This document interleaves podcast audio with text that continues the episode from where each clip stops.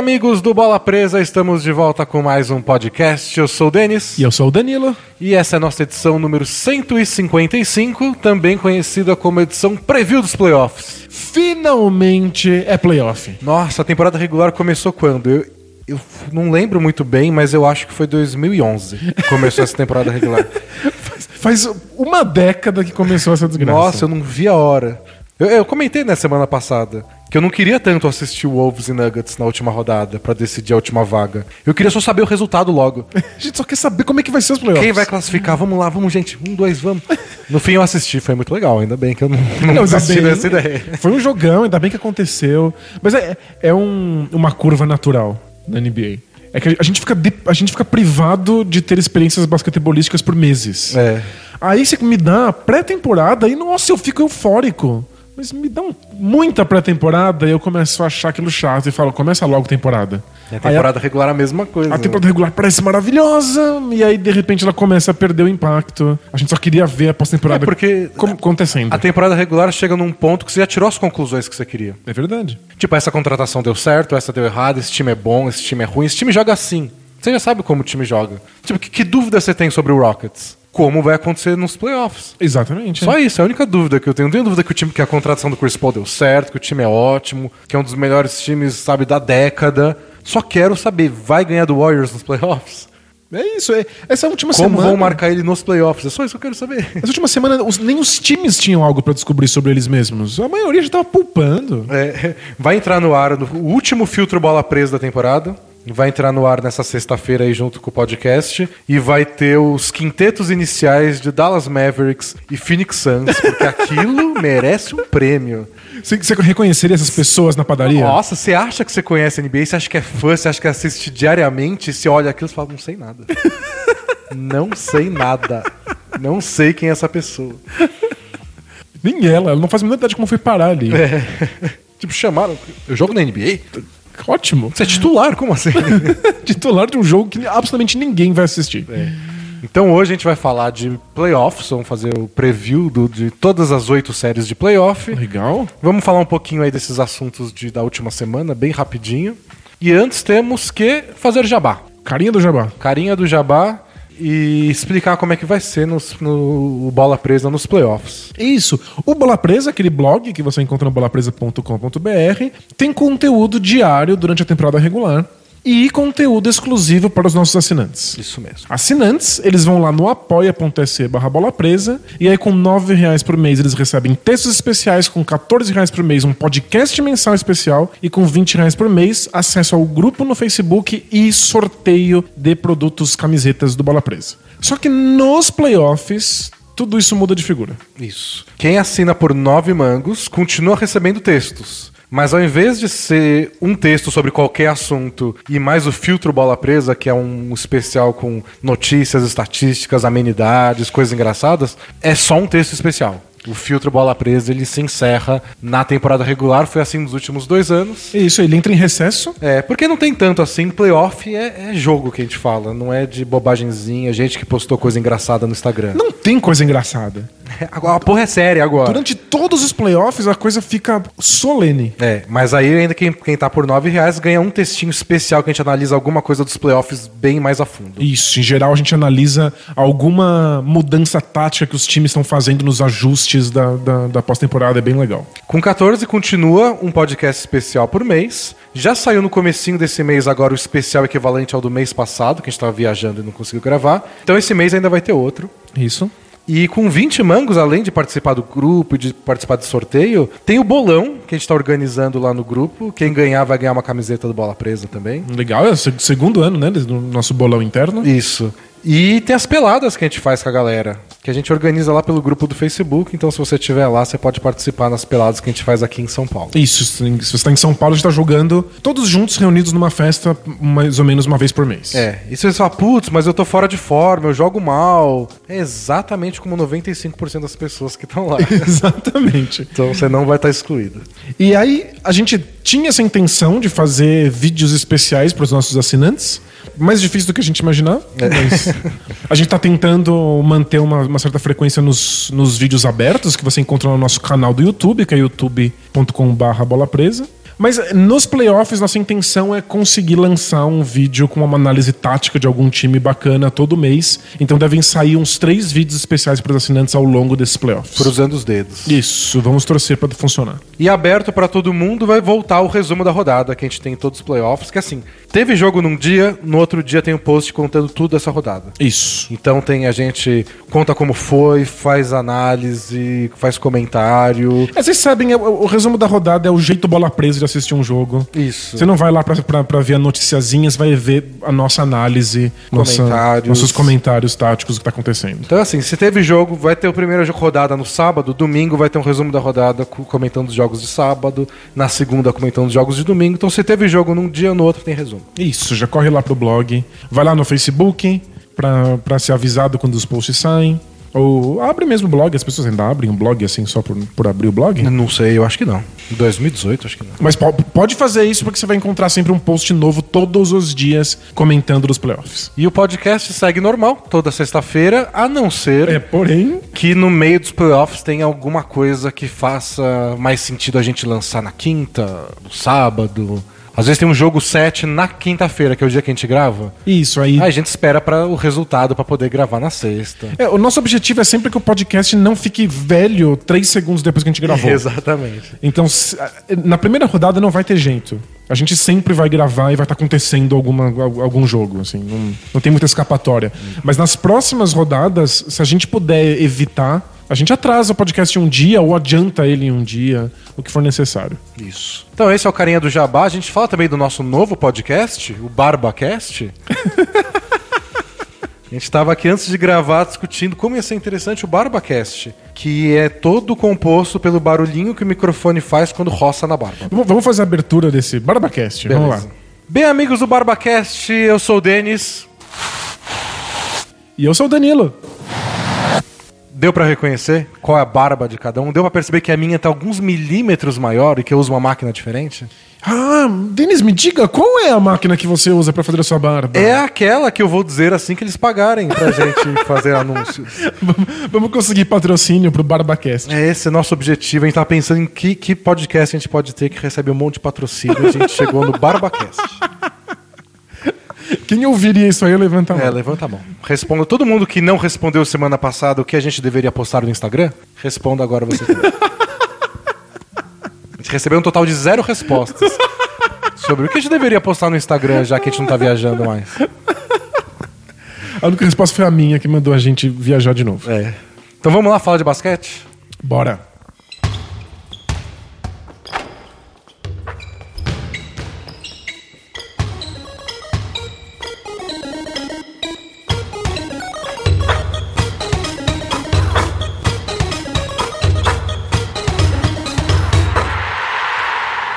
Pra começar, antes de falar do preview dos playoffs, a gente precisa decretar o fim de alguns times. Legal. Vamos enterrar. Então, 16 times classificaram para os playoffs, outros 14, e a gente só vai falar de novo quando o assunto for draft. Isso. Então, quando sortear o- a ordem do draft, a gente fala rapidinho, e depois quando acabar a temporada. Então, todo mundo que não foi para os playoffs, os próximos 5 minutos é quando a gente vai falar deles, acabou. Se a gente não falou agora, acabou, acabou. Não, não que eu tenha falado muito do Hawks nessa temporada. Ah, não. Mas a possibilidade de não falar do A, a Hawks. certeza de a não. certeza de que não existe a possibilidade de eu falar do Hawks até o final dos playoffs já me deixa um homem mais feliz. já tô mais leve, sabe? Os três times que a gente precisa falar antes de entrarem pro, pro limbo mesmo é o Knicks, que anunciou ontem, imediatamente, assim que acabou o último jogo deles, que eles ganharam do, do, do resto do Cavs, é, é que eles demitiram o técnico Jeff Hornacek. Então ele já não. não na volta pra casa, tipo, ó, já nem volta amanhã. já aproveita que você tá aqui e leva as coisas. Bota na caixinha de papelão, lá, igual nos filmes. Ah, é verdade, né? O que eu espero de uma demissão nos Estados Unidos é caixinha de papelão É. com, com porta-retratos dentro. é isso que eu espero. E a mesma coisa aconteceu com o Frank Vogel, técnico do Orlando Magic, que também foi mandado embora. Então, e aí, o que que a gente tira dessas duas? A primeira coisa que eu pensei quando eu li essas duas notícias foi que técnico com algum renome, assim, com alguma ambição na vida, vai aceitar um emprego desses. É, não, quem em sã consciência pegaria o, o Magic, por ser uma, uma porcaria, mas acho que o Knicks é pior porque ainda tem pressão. É, o Knicks tem pressão, eles não te botam numa situação onde você pode ter sucesso e a cobrança é muito alta. É. E, geralmente eles pagam um salário bem alto pra técnico. Acho que é só isso. É só por dinheiro. Tipo, vou passar três anos aqui sofrendo, apanhando, queimando meu currículo, mas vou fazer uns milhão que você não acredita. É tipo. Sei lá, você é, é alugado por um, por um masoquista. É. Você vai pegar um time ainda com o Porzingis machucado. Nossa, não, é, é um desastre. É difícil. Acho que eu vou com o Magic, porque no Magic você nunca sabe o que pode acontecer. Inclusive, eu acho que o Frank Vogel ele, foi demitido, mas foi porque o gorila que toma conta do, do Magic, ele, ele rodou uma roleta. E na roleta tinha assim: demitido, promovido, ganha um bolo. Dia- grátis na Disney. Dia grátis na Disney. E aí caiu demitido. Aí demitiram foi. ele. Foi isso. Mas vai que você é técnico do Magic e aí roda a roleta e cai promovido. Agora você é Ou general bolo, você manager. ganha um bolo. Nunca é ruim ganhar um bolo. Acho que é melhor um bolo do que ser general manager do Magic. É difícil. Mas era meio previsível, assim, porque na última off-season eles mudaram de general manager, né? Oficialmente. A gente sabe que é o gorila que tá por trás de tudo. Isso, né? O- pr- primeiro o, gorila sorteou um banho de geleca. aí depois saiu. Anunciaram um novo no- general novo manager. general manager. Então, geralmente, general manager, quando chega, quer botar o técnico que ele gosta. Então. Vai mudar, é que é um time muito sem esperança há tantos anos. Sabe o que é pior? Eu acho que talvez o Frank Vogel tenha sido a melhor coisa do Magic nessa temporada. Exatamente. O cara no grupo lá do Facebook falou: essa é a situação do cara que é traído pela mulher em casa e a solução dele é botar fogo na cama.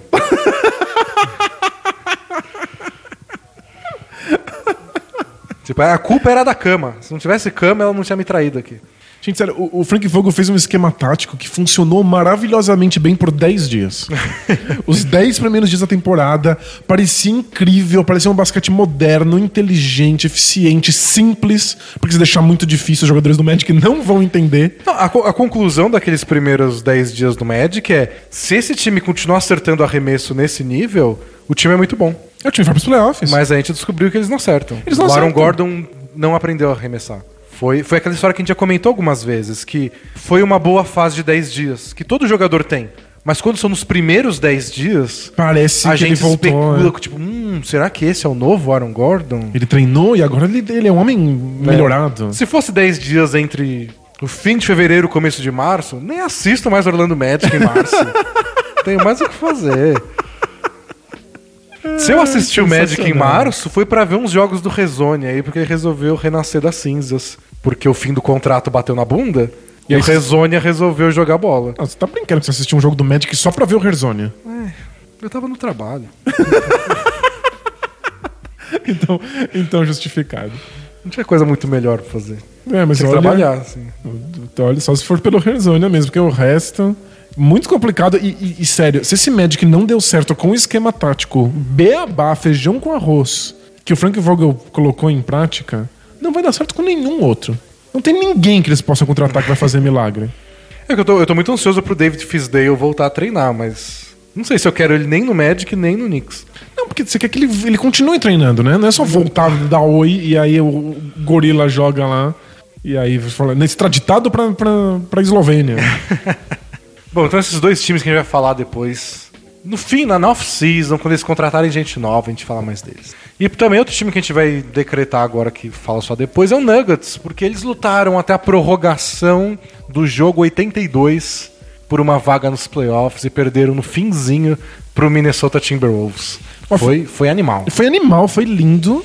E o terceiro quarto do Jokic foi uma das coisas mais espetaculares que eu já presenciei. Nossa, ele é muito bom. Ele né? tava Jesus. fora da realidade. Ele tava arremessando por cima do Towns como se fosse a coisa mais fácil do mundo. Ele não hesitava, ele deu arremessos de três pontos que se- seriam estúpidos e ele deu com tranquilidade, converteu todos os arremessos. Ele- acho que ele acertou sete dos sete arremessos que deu no terceiro quarto, incluindo o bola de três pontos. Foi, tipo, absurdo.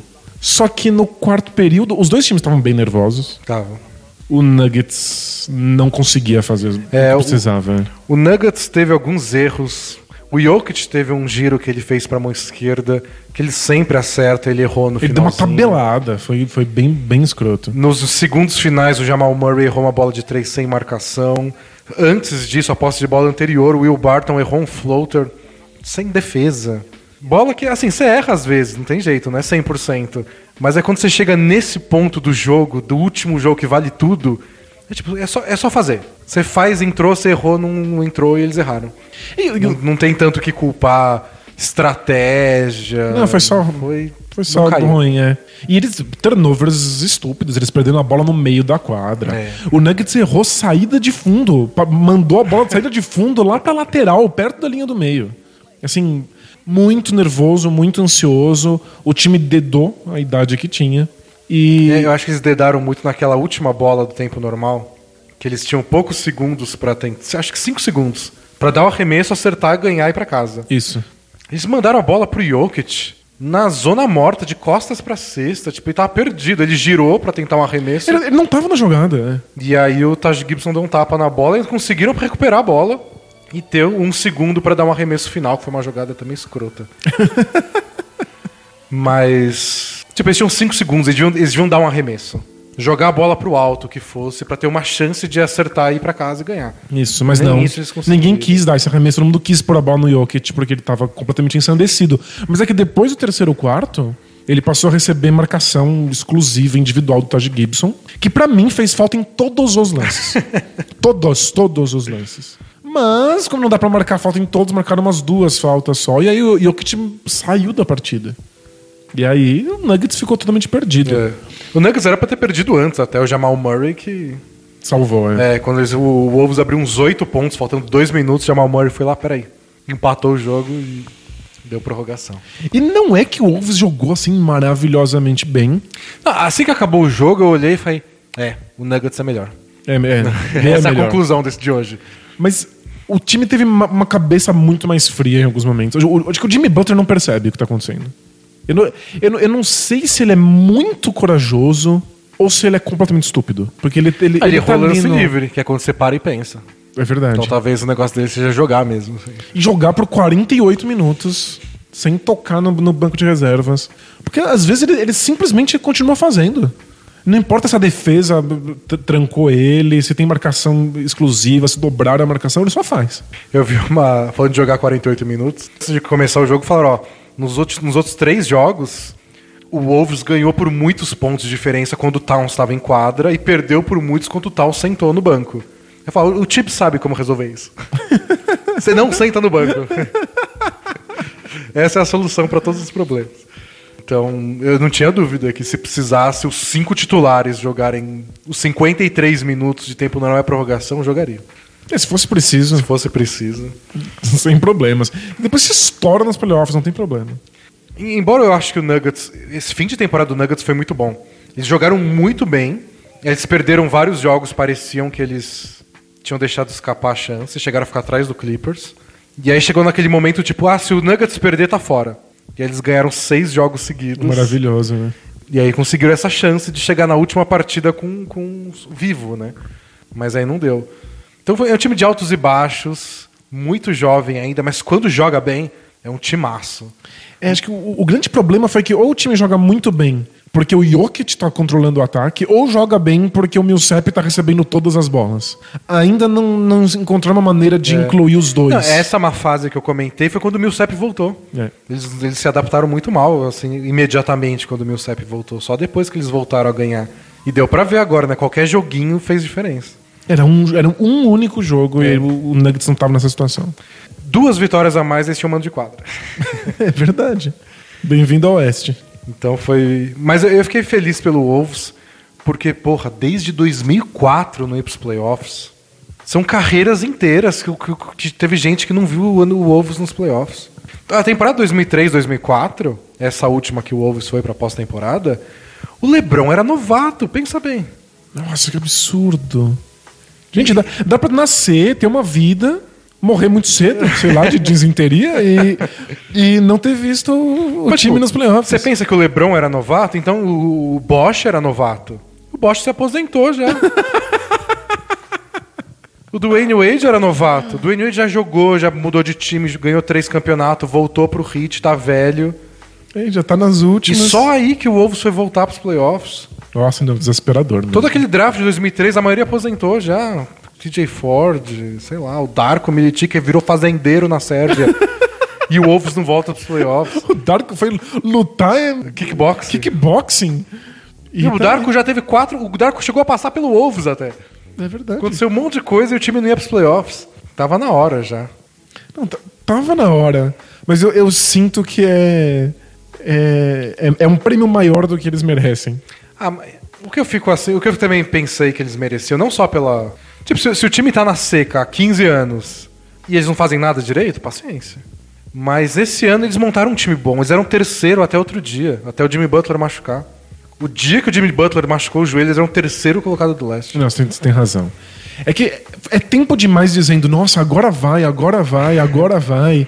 Não é como se o time nunca tivesse engrenado da maneira como, como deveria pra chegar nos playoffs com tranquilidade. E eles são uma das piores defesas da NBA. Inexplicável. com um técnico que é focado só na defesa. Então, tipo, se não tá funcionando, bota outro técnico. Se eles vão vencer jogos porque o Towns é muito bom no ataque, se ele senta o time e afunda, me bota um técnico especialista em ataque pra usar o Towns melhor. Talvez eles ganhem com mais facilidade. É. E sabe aqueles namoros que acabam e os dois lados que terminaram ficam melhores depois? Sim. Que que tal agora os primeiros playoffs da vida do Wolves em tanto tempo e os primeiros playoffs da vida do Rick Rubio agora também? E não é pelo Wolves. Não é pelo Wolves. Tanto tempo tentando levar o Wolves pros playoffs, não conseguiu, foi pro Jazz. Até fiquei com uma dosinha do Rubio, porque, putz, ele vai pro Jazz, eles perdem o Hayward, não vai pros playoffs de novo. O Rubio, 10 anos na NBA, não vai pros playoffs. E justo quando parece que o Wolves finalmente vai, É. quase que ele vai tranquilo com o Jazz e o Wolves não passa. Pois é. Quem diria? Então é isso, o Nuggets está de parabéns, recebe muitos tapinhas nas costas. Muito Eu daria legal. uns três, assim. Uns três tapinhas? Parabéns, parabéns. Eu, eu- eu até comentei lá no grupo de, de assinantes que pelo terceiro quarto do Jokic, o Wolves deveria ter dado a vaga pro Nuggets. Se fosse Tipo um assim, time de cavalheiros. Isso, se fosse ético. Se fosse o tipo de time que dá tapas de luva de pelica na cara dos outros pra fazer duelos, eles teriam concedido a vaga de bom grado. E podia especular um dia como seria a NBA de cavalheiros. Tá 20 pontos de vantagem no segundo quarto, o time fala, não, Chega, todo, Chega. todo mundo senta, É. toma, toma um vinho. toma um, um cafezinho. Então essa é a nossa última vez falando do Nuggets até o draft. Agora é só série de playoff, então vamos lá, começa por leste ou oeste, o que que você prefere? Começa pelo leste. Leste. Então, primeiro do leste acabou com o Toronto Raptors. E eles vão enfrentar o Washington Wizards. Você acha que o Raptors perde o jogo 1 em casa de novo? Que é a tradição histórica deles. Acho que eles podem manter essa tradição. Acho muito, muito plausível que eles percam essa tradição. O Raptors foi o time mais regular da temporada no leste, jogou muito bem, teve momentos dominantes assim. Todas as métricas que você pode procurar de saldo de pontos, foi o único time da NBA a acabar a temporada no top 5 de eficiência ofensiva e defensiva. Uau. Tiveram acho que quatro times que acabaram no top 10 dos dois e só um no top 5 que foi o Raptors. Maravilhoso. Melhor banco da NBA, nenhuma lesão atrapalhando nada, tudo perfeito. Porém, Mas, porém, é o time que a gente está acostumado a ver se embaralhar nos playoffs. E o Wizards é o contrário.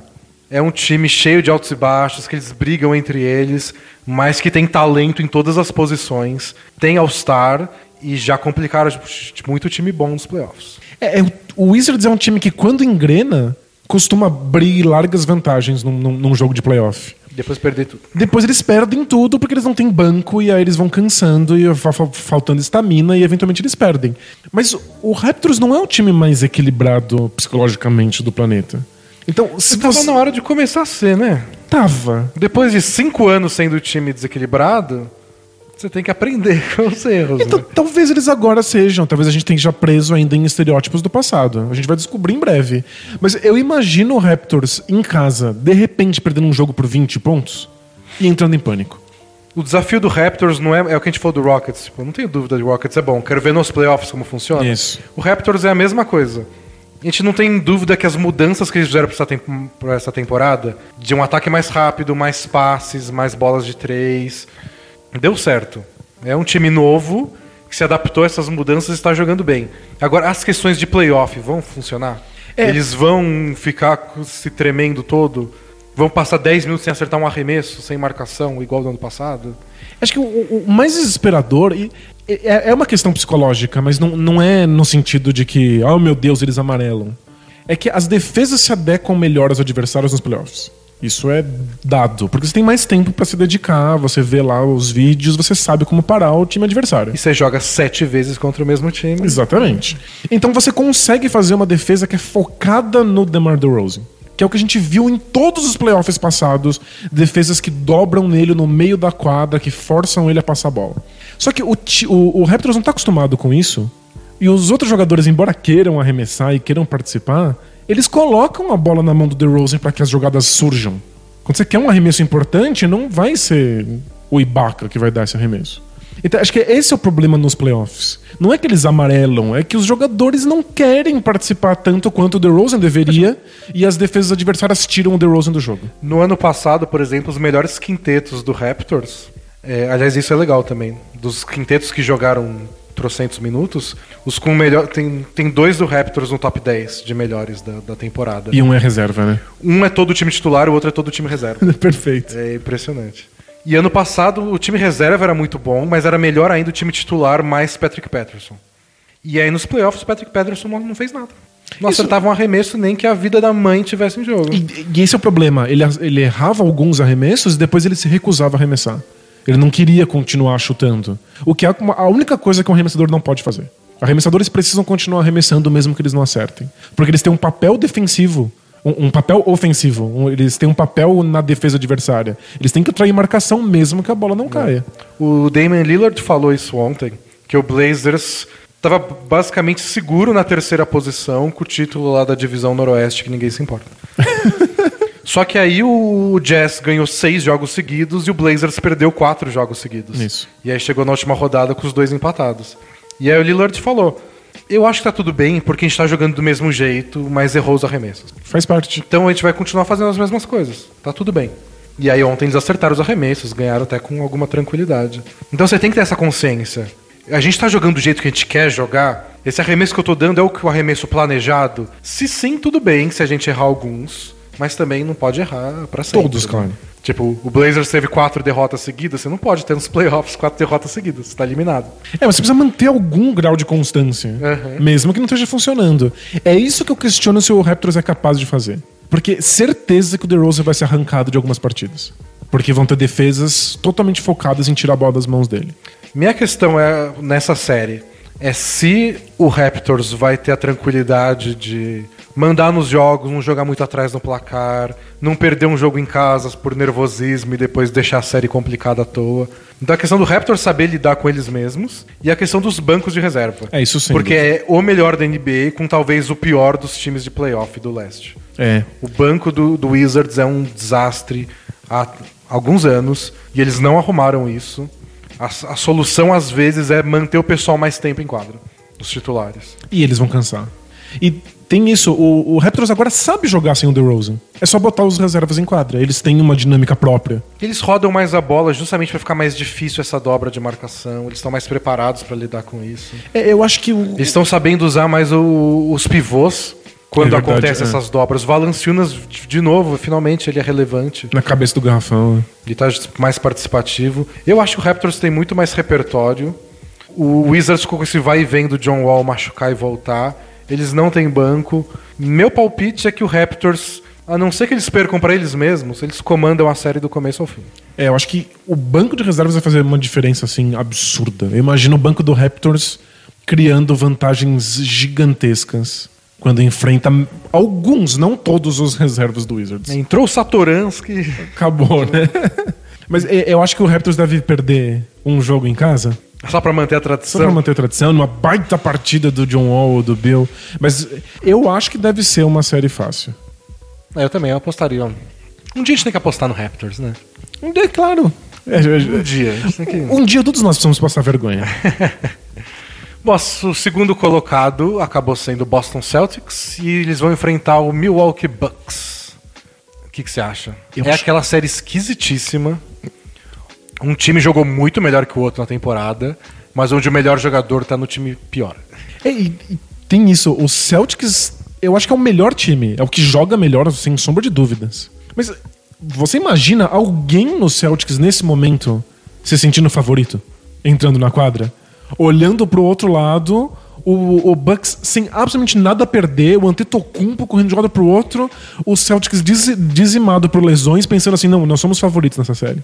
É, não tem cara de muito Não tem favorito. cara, né? Eu acho a, o grande. A grande vantagem do Celtics é que se eles mantiverem a cabeça, a cabeça no lugar, seguirem o plano, eles vão achar muito buraco nesse time. Muito, muito. Eles são o melhor time, eles, eles jogam muito mais inteligente. E o Bucks é aquele time que você fala, tá indo bem, tá indo bem. Ah, não. você deixou esse cara livre agora. Tipo, eles tomam umas decisões que eles ficam se sabotando o tempo inteiro. E o Celtics é aquele time que, ó, eu vou tocar a bola, eu vou me movimentar. Se você não me seguir nesse corte aqui, eu vou ficar embaixo da cesta livre. É. Então é bom que você me defenda direitinho. E se você defender, vai ter uma outra contra-ataque, uma outra jogada. A bola vai continuar girando, alguém vai sobrar livre pra dar esse É, arremesso. então, s- assim que o Bucks vacilar, a cesta do Celtics. O Bucks vacila a cesta do Celtics. Só que o Celtics vai ter que tirar proveito disso. Então é tipo, eles vão esquecer o cara livre de três. Só que esse cara livre que vai sobrar de três não é o Kyrie Irving, não é o Gordon Hayward. Vai ser o, o Vai Terry ser Rozier, talvez o né? reserva do Terry Rozier. É. Então vai ser o, o Nader lá, o Abdel Nader. E aí? Vai saber o que ele vai fazer né? com essa oportunidade. É, então. Oportunidades vão existir, mas parece que agora falta material humano. E o Jason Tatum, que é espetacular, é um novato. Ele vai jogar bem essa série, vai jogar bem todos os jogos dessa série, ou vai ter um jogo de três pontos. É. Seria normal ele fazer uma série ótima, mas um jogo lá no meio não dá nada certo, ele acaba com cinco pontos. Não, e eu, eu e aí, acho- como é que o Celtics vai pontuar nesse dia que o Jason Tatum não, não fizer os 15, 20 pontos? Eu acho fenomenal que o Celtics arremessa mesmo que esteja tudo dando errado. Eles mantêm o plano de jogo. O Tatum vai continuar arremessando mesmo se estiver errando, o Jalen Brown também. Mas será que nos playoffs? Será que num jogo apertado, sem absolutamente ninguém ali pra ajudar, eles vão dar os mesmos arremessos? Não tipo, eu sei. fico muito pé atrás de apostar em time jovem, assim, time que tá sem os principais jogadores, mas é o melhor time. É o melhor time. Eu acho que, enquanto comentarista, enquanto blogueiro, eu me sinto obrigado a apostar no Celtics. Porque eu sinto que é meio pensamento mágico falar: ah, melhor, o melhor jogador sempre leva. Talvez se esse melhor jogador é o LeBron, tudo bem. O Tetocumpo tá quase O lá. Antetokounmpo, talvez ele prove isso agora, mas É, tipo, eu não quero tendência ser... inicial é falar, acho que o Celtics, ao longo desses seis jogos, vai minando todos os erros do Bucks, um por um, assim. É bem possível. Eu, não quero ser o idiota que aposta contra o Brad Stevens. Assim. Ele, É. ele obviamente sabe o que tá fazendo e o Bucks não sabe. Eu prefiro parecer idiota por apostar contra o Antetokounmpo do que parecer mais idiota apostando contra o Brad Stevens. Eu, eu concordo. Mas tendo dito isso, eu acho que aqui é a maior chance de uma grande zebra nessa pós-temporada. É. Assim, é, se o Bucks vencer, nem o Celtics vai achar estranho. Eles já entraram com outro tipo.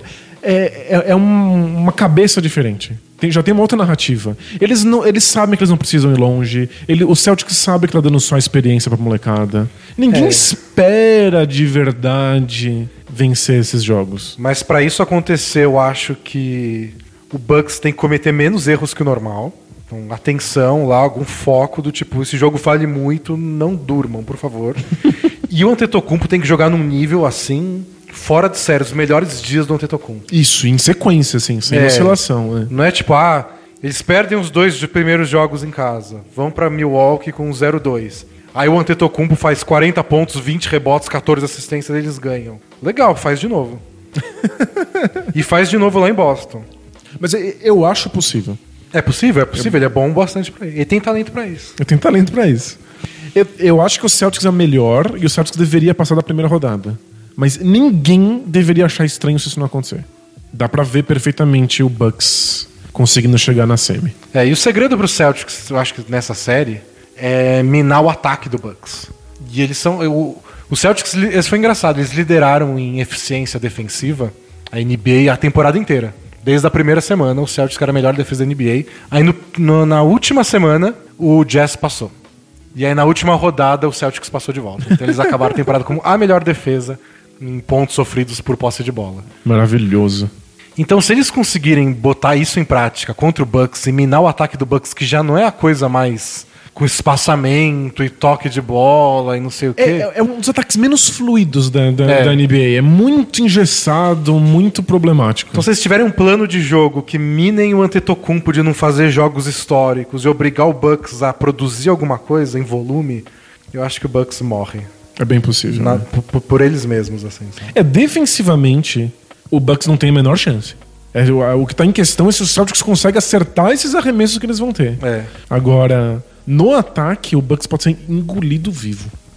Próxima série, o terceiro colocado do leste foi o Philadelphia 76ers. Isso é surreal. Foi a primeira vez na história da NBA que um time vai para os playoffs ganhando os últimos 16 jogos da temporada regular.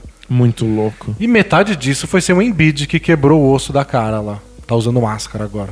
Mas é, o Fultz voltou, o Ben Simmons fazendo triple-double. O Fultz fez triple-double na última rodada, jogador mais novo da história a fazer um triple-double. Quebrou o recorde do Lonzo Ball do começo da temporada. Não, gente- vamos botar isso em perspectiva. O Sixers é o terceiro colocado da conferência. O Fultz mal jogou. Ele praticamente não participou da temporada. Eles vão ter a décima escolha no próximo draft, possivelmente, a não ser que o sorteio embaralhe as coisas. Teto salarial Teto absurdo. salarial infinito pra contratar quem eles quiserem. E, e- e, sem zoar, umas 15 escolhas na segunda rodada É. do draft. Eles podem fechar o elenco mais jovem da história da NBA e é um time que tá, tá em terceiro lugar no leste. E eles vão pegar o Miami Heat, que é um time arrumadinho. mas Porém- que, sei lá, se você vê posição por posição, tipo o pessoal faz futebol, essas coisas, eu escolheria, acho que o quinteto do, do, do Sixers.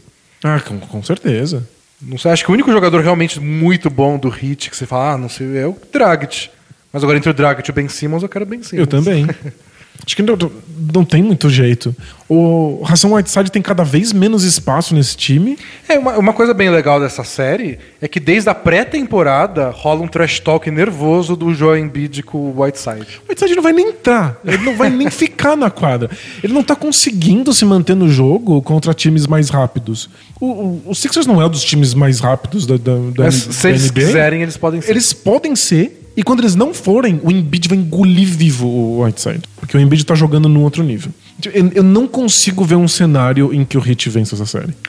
Então, a minha questão com os Sixers é que poucos times perderam tanta liderança como eles. Até jogo que eles- jogos que eles ganharam, tipo aquele contra o Cavs na semana passada, eles abriram 30 de vantagem no segundo quarto. No meio do terceiro quarto, o jogo estava quase empatado. E, e o isso é aconteceu, com isso, é. isso aconteceu o ano inteiro. Tipo, olha o Sixers abriu 20, empatou. Abriu 10, estão perdendo de 10. Empataram, abriram 15, empatou de novo. Eles oscilam muito e tem a ver com a idade, né? É, é normal. Times jovens têm, passam por isso normalmente. O esquisito é que eles passam por isso e ganham o jogo depois. Que ele se recompõe. É, é. o esquisito é que eles abrem 30 contra o Cavs do LeBron. É um time jovem muito acima da média. Mas Mas, ainda é um ainda, é um time time jovem. jovem. É, o problema é que o Heat é um desses times que não se importa com o placar. Eles jogam sempre do mesmo jeito. O que eles têm de mérito é serem arrumadinhos. É. Eles têm um dos melhores técnicos da, da liga. Só isso. Só isso. O- É, tipo, o Hit vai ter um plano de jogo. Provavelmente vai ser um plano de jogo muito inteligente. Que a gente vai descobrir qual é. Vai, e que com certeza vai se adequar ao longo da temporada, da- ao, ao longo da série. Então imagino o Embiid tendo problemas que ele ainda não teve na NBA. É, e eu imagino os Sixers atropelando o primeiro jogo, com a torcida enlouquecida, e aí no segundo jogo o Hit fala, beleza, agora a gente volta adaptado pra isso. Isso. Então o Hit vai ser aquele time chato pra cacete. Vai forçar os Sixers a improvisar, a encontrar outras soluções, vai tirar esses jogadores da zona de conforto. É, é- é- é um belo batismo de fogo É. pra esse time tão jovem. A minha questão em favorecer os Sixers, apesar dos altos e baixos, é vai chegar o último quarto. O Hit não consegue pontuar no último quarto. O Hit empaca muito no ataque porque falta Talento. talento, bruto. É, só isso. Falta gente que acerta arremesso de longe Só com falta consistência. arremessador. Se, se- Se se- tivesse quatro Wayne Ellingtons, tava tudo bem. se- se- se o, o time inteiro fossem 15 J.D. Redicks, eu acho que o Heat tinha mais chance. É por isso que o Wayne Ellington virou tão importante pro time. Porque ele arremessa. Ele é o cara que chuta de três e tem, sabe, sinal verde. Aí você chuta 15 bolas de três por jogo, tá tudo bem. E aí, se ele mete seis bolas de três num, num quarto, o Heat tá no jogo. Mas ele bateu o recorde da história do Hit. Mais bolas de três numa temporada. Uma temporada, né? É, Mas é só porque ele tá sozinho. Ele, tá- ele- ele tem que arremessar tudo. Se não for ele, é o James Johnson. Que é um dos caras mais grossos que eu já vi. Ele mar- Mas ele marca muito. Não, tipo, né? ele é um Nossa defensor Senhora. especialista. né? Então, eu imagino o Hit dando muito trabalho, mas acho que naquela hora final não confio no Hit pra fazer as bolas necessárias num jogo, porque a defesa dos Sixers também é uma das melhores da NBA. É. Imagina os Sixers passando com tranquilidade. Pela primeira vez a gente vai ver todos os, os defeitos dos Sixers, todas as limitações ultra expostas pelo técnico Spoelstra. Então, pra próxima rodada, a gente tem um Sixers diferente. E aí vai ser divertido também ver como eles vão se. Tipo, eu não acho que o Hit vai ter tanto poder de fogo num quarto período pau a pau. E como é que o Sixers vai lidar com o primeiro jogo de playoff de 90% do elenco pau a pau? O que, que eles vão fazer? Vai ser legal. Vai ser legal. Eu de ver. imagino o Embiid implorando pela bola e fazendo uma foto de ataque. É, é bem, bem, bem Porque é plausível. tão ansioso que ele tá de passar por cima do Whiteside e enterrar. É, vamos ver se ele se perde na treta com o Whiteside durante a série. É, Imagina o, Heat, o Sixers se perdendo, indo pra um jogo 7 porque eles jogaram fora umas partidas que, que eles jogaram melhor. E o Heat pode saber explorar isso. Eu só acho que, assim como o Bucks, falta poder de fogo. Por motivos diferentes. No Bucks falta tática e estratégia. No Heat falta talento bruto. É. E eu acho que isso é, é fundamental. Eu, eu acho que talvez o Sixers tivesse mais dificuldade de enfrentar o Bucks do que vai ter de enfrentar o Heat. É, pode ser. E pra fechar o leste, a gente tem Cleveland Cavaliers que abriu mão de brigar pela terceira vaga. Então, no fim, no, nos últimos rodadas eles descansaram todo mundo. O LeBron jogou só pra não perder a marca dele de jogar 82 jogos pela primeira vez. Jogou 10 minutinhos. Aí eles perderam, acabaram ficando em quarto e vão pegar o time arrumadinho da temporada, o Indiana Pacers. Quem é o imbecil que vai apostar contra o LeBron James numa primeira rodada de playoff? Não sou eu. É que assim, se você vê o Pacers na rua, você cruza assim com o Pacers existindo, você nunca pensa que esse é um time de verdade do, pro, pros playoffs. Não, não, não parece que tem como dar certo. Você olha o LeBron sozinho, você fala, pronto, venceu, acabou. Mas é um time extremamente organizado e inteligente contra um Cavs bastante caótico. Mas tem o Cheio de, os- de oscilações e altos e baixos. Mas tem o LeBron. Não, tipo, o LeBron, se quiser, vence sozinho essa, essa série, mas é que nunca é fácil pro LeBron vencer um jogo só ele. E eu também tenho mais outra coisa do Cavs, que é que eles têm o LeBron James. Esse é meu segundo argumento a favor do Cavs. Tá bom, tá bom, vai vencer o E meu Cavs. terceiro argumento é que quando o LeBron sentar no banco, ele pode falar: Não, técnico, eu quero voltar. E aí o LeBron James volta. O substituto do LeBron James vai ser o LeBron Se James. ele quiser, ele joga o tempo que ele quiser. É, mas- são meus três argumentos a favor do Cavs: é LeBron James, LeBron James, LeBron James. Igual o menininho do meme. É que é, não vai ser o LeBron James fazendo 40 pontos em três períodos e descansando no quarto. Eu não acho que o Pacers vai deixar isso acontecer. Eu acho que pode ser parecido com a série contra o Pacers do ano passado. Porque é o segundo ano seguido que eles se enfrentam. É verdade. né? E ano passado foi. O Cavs ganhou o jogo 1 por 3 pontos. Ou menos, até o Paul George teve a bola pra, pra ganhar no Foi, foi, foi um segundo e arremesso pra errou. vitória. é. Então ganhou por tipo um ponto o jogo 1, ganhou por 2 pontos o jogo 2, ganhou por 4 pontos o jogo 3, mas ganhou. Isso, mas é, eu, eu acho que vai ser, vai ser nessa, nessa chave. É, é, acho que a zona de conforto do LeBron enfrenta o o Pacers, que ele já ganhou umas 5 vezes na carreira dele, Nossa, é muito freguês. e mais um duelo LeBron James em Stephenson. que nunca fica velha. Vamos ver quantas vezes o Lance Stephenson vai assoprar na, na, na orelha do LeBron. É. Eu acho que o Pacers é o time arrumadinho da temporada inteira, mas não tem, não tem como passar por cima Eu não- acho que não, não tem poder de fogo suficiente pra parar o LeBron, mas eu acho que eles vão parecer ainda mais arrumados contra esse Cavs do que o normal. Então Pode ser. é. vai ser sofrido. Eu acho que não é uma passagem fácil. Não, não, não quero nem dizer em placar, talvez seja 4 a 0 mas os jogos não devem ser fáceis. O que é legal, acho que a gente vai ter um confronto divertido pra assistir. É, eu também acho. E vai ser o teste de fogo pra pirralhada do Cavs que nunca jogou playoff, jogou pouco, tipo Larry Nance, Jordan Clarkson, Rodney Hood. Batismo de fogo deles. Isso. Tipo, é a- agora é hora de mostrar que vocês podem ser os coadjuvantes do, do LeBron. É legal. A a pirralhada do Sixers vai jogar contra o time arrumadinho do Heat e a pirralhada do Cavs contra o time arrumadinho do Pacers. É que é legal quando você é uma pirralhada e joga do lado do LeBron. É mais fácil. Aí eu posso errar tudo. O LeBron arruma. então são esses os quatro duelos do leste. Nos nossos palpites, os times com mando de quadra devem levar. Acho que sim. Correndo mais risco o Celtics por conta das lesões. Só por conta Só por causa das lesões, é claro. É, mas eu se, eu. se você me obrigar a apontar uma arma pra minha cabeça, por que você apontando essa arma pra minha cabeça? Para! E me Não forçar... seja violento. Toma uma flor.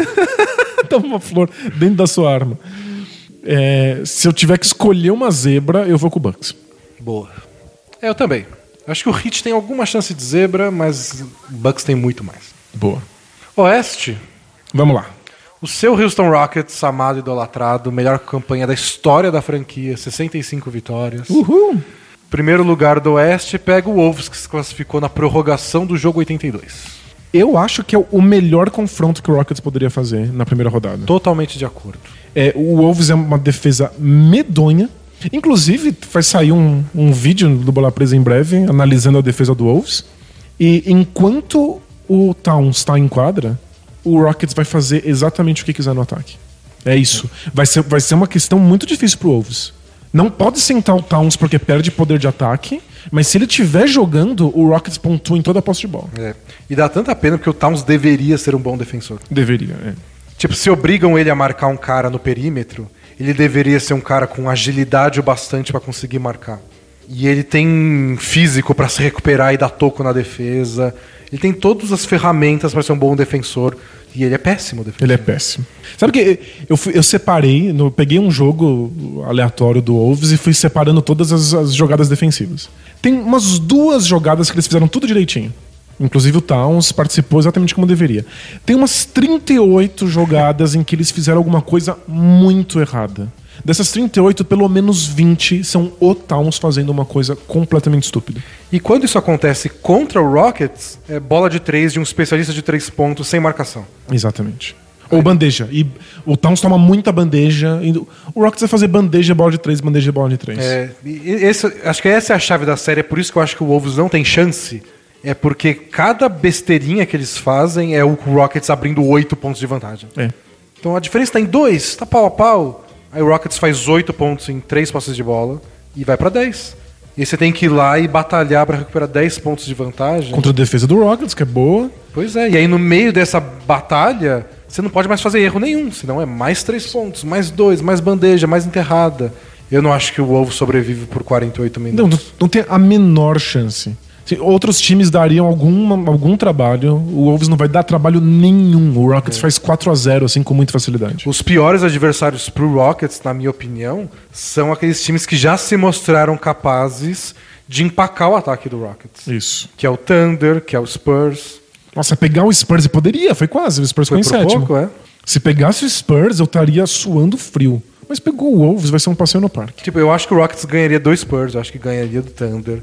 Mas ia ser sofrido toda vez, porque. E pode dar alguma coisa errada. defesas, eles têm poder. É, e o Thunder ainda teria a chance de, ó, a defesa vai atrapalhar o Rockets e na frente tem o Westbrook e o Paul George que é, então. podem, por acaso, ganhar um jogo sozinho. É, o Rockets ainda é favorito contra esses outros times, mas pode dar tudo errado. Mas po é, pode acontecer alguma coisa. Pode, pode. O Harden pode ter um jogo terrível, perder, ter oito turnovers e o Westbrook acabar com a partida. Com o Wolves não tem nada que possa acontecer. É, eu não imagino a defesa do Wolves tentando se safando de tomar 130 pontos. É. E é só isso, a gente nem precisa analisar os outros, os outros elementos desse confronto. Ah, mas e o Jimmy Butler? E o que, que o é, Towns vai fazer no ataque? Ele vai jogar bem. Não, pode vamos. ser coisas boas, mas não tem como. A defesa do Wolves é, tipo, é. inaceitável. A não ser que se reinventem de um dia pro outro, por mim, eu acho que a série já era. Não, já era.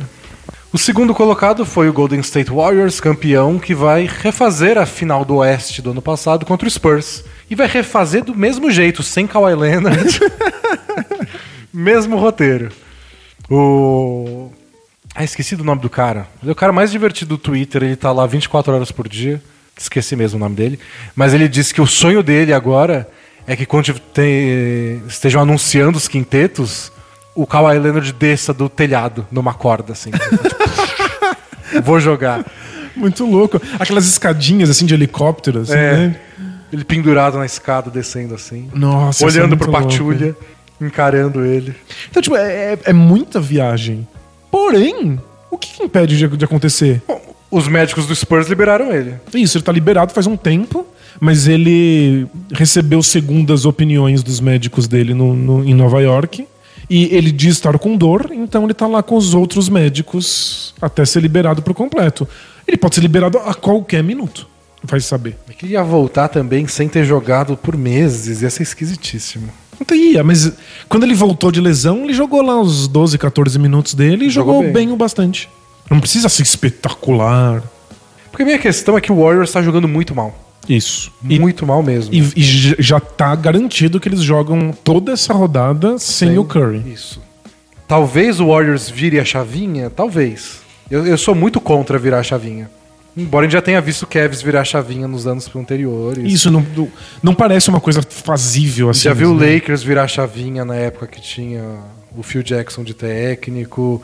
É, é possível, não é que não existe. Eu só acho que o Warriors tava puto, eles se deram bronca, o Steve Kerr foi lá e falou: porra, gente, vamos lá. E eles falaram: não, a gente vai jogar pra valer.